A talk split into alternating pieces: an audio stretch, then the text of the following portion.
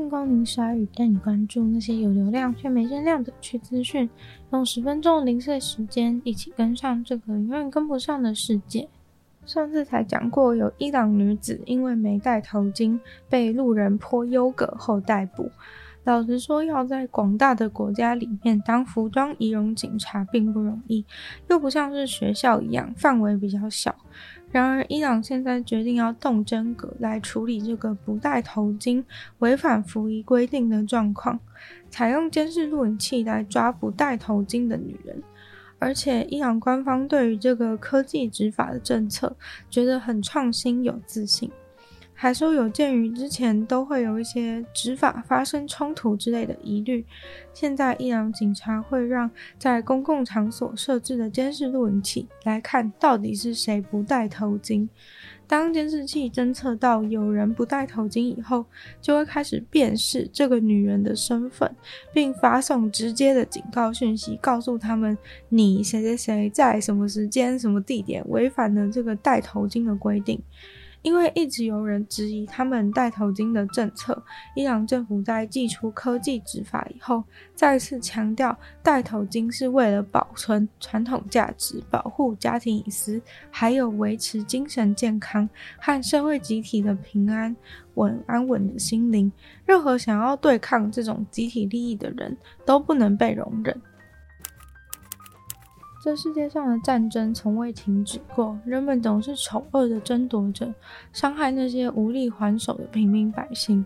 在二次世界大战的伤痛以后，有很多人拼尽全力，想让人类汲取这个战争的教训。像是纽伦堡审判的一位首席检察官班杰明·法兰西斯，他一生都为了正义而奋斗，但却在他咽下最后一口气前。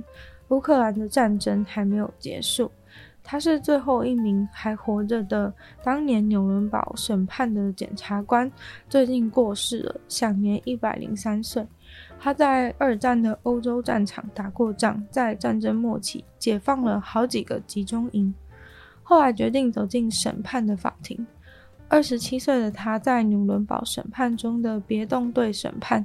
担任首席检察官一职，试图在审判当中让二十七位纳粹军官以违反人权的理由被定罪。别动队审判已经是当年纽伦堡审判的第九场了，但这是法兰西斯的第一次。他以非常杰出的方式，完整完美的记录和提供所有他在纳粹总部里面发现的证据。让他初试啼声，就只用两天的时间胜诉。被他成功定罪的是希特勒的 SS 歼灭小队指挥官，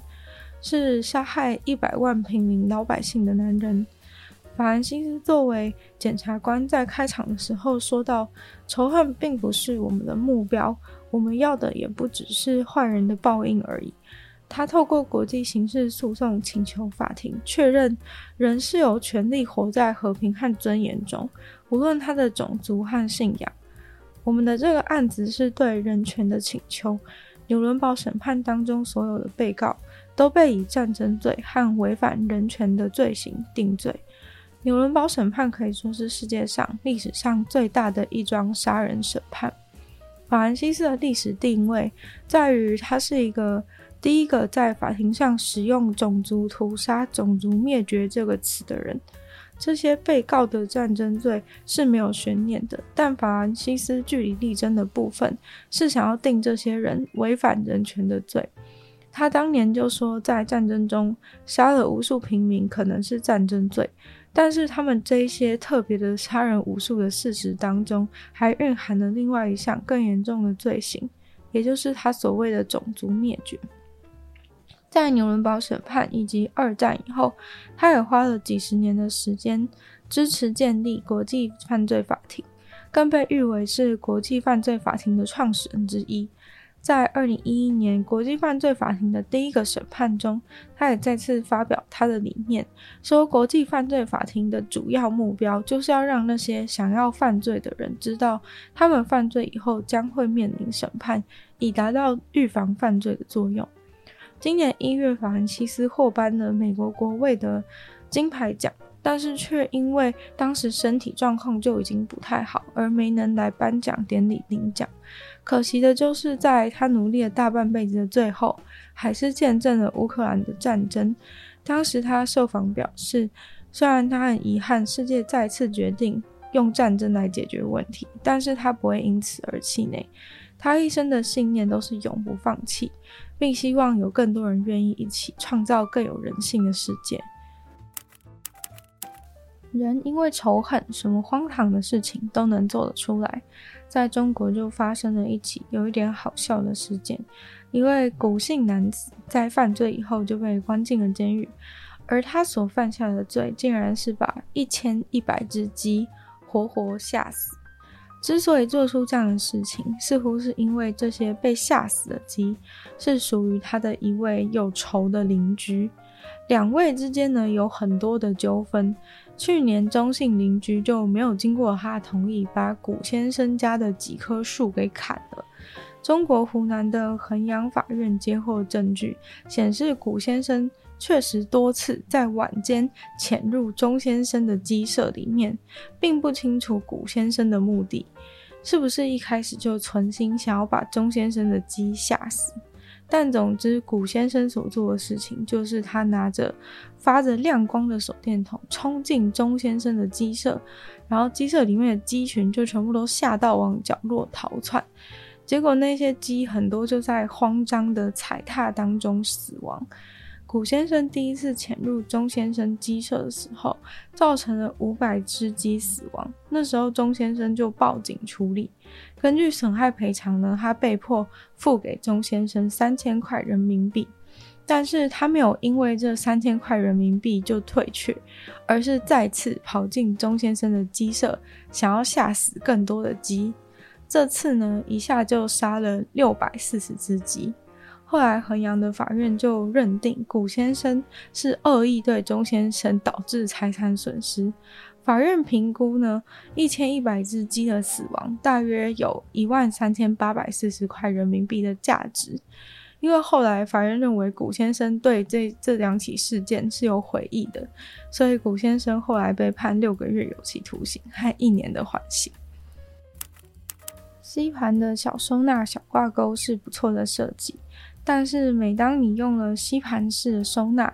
觉得自己把空间整理得很好的时候，它却直接坠落地面，你的心情肯定非常的不美丽。但是最近日本出现了一款胶，在日用品店大受欢迎，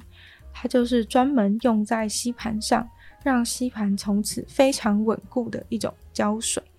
原本只要放一瓶宝特瓶的水就会坠落的吸盘吊挂篮子。只要使用过这种胶以后，竟然在篮子里面放了六瓶装满水的宝特瓶，都完全不会掉下来，简直太神奇了。这个时候可能会有人怀疑说，那何不直接用强力胶把吸盘粘死在墙上不就好了？但是这样子想的话就不对了。如果要粘死，当初何必要用吸盘呢？这个胶就是厉害在它能够粘得超紧。但同时，当你想要移除的时候，它也可以整片一次性的从墙上剥落。而且，原本吸盘能够粘的材质很有限制，只要太过于凹凸不平的，几乎都用不了。但是，只要你有了这个神奇的胶，就连非常崎岖的墙面，或甚至是布料的表面，或是你想要直接粘在天花板上倒挂都没有问题，简直就是十全十美的收纳小帮手。不知道台湾未来有没有机会可以买到这种神奇又好用的吸盘胶呢？今天的鲨鱼就到这边结束了，再次感谢订阅赞助的会员：Ian、大龄男子、James、K U N、毛毛、黑牡丹，还有 ZZ。就喜欢其他有意愿去支持鲨鱼创作的朋友，可以在下方找到配上的链接，里面有不同的会员的其他不同的福利给大家参考。那如果喜欢鲨鱼的话呢，记得多分享出去，更多人知道，或在播 Podcast 帮我留星星、写下评论，对节目的成长很有帮助。那如果想要听更多的话呢，可以去收听我另外两个 Podcast，其中一个是牛我的纯粹不理性批判，里面有时间更长的主题性内容。另外一个的话是听说动物，当然就跟大家分享动物的知识。就希望鲨鱼可以在每周二、四、都跟大家相见。那我们就下次见喽，拜拜。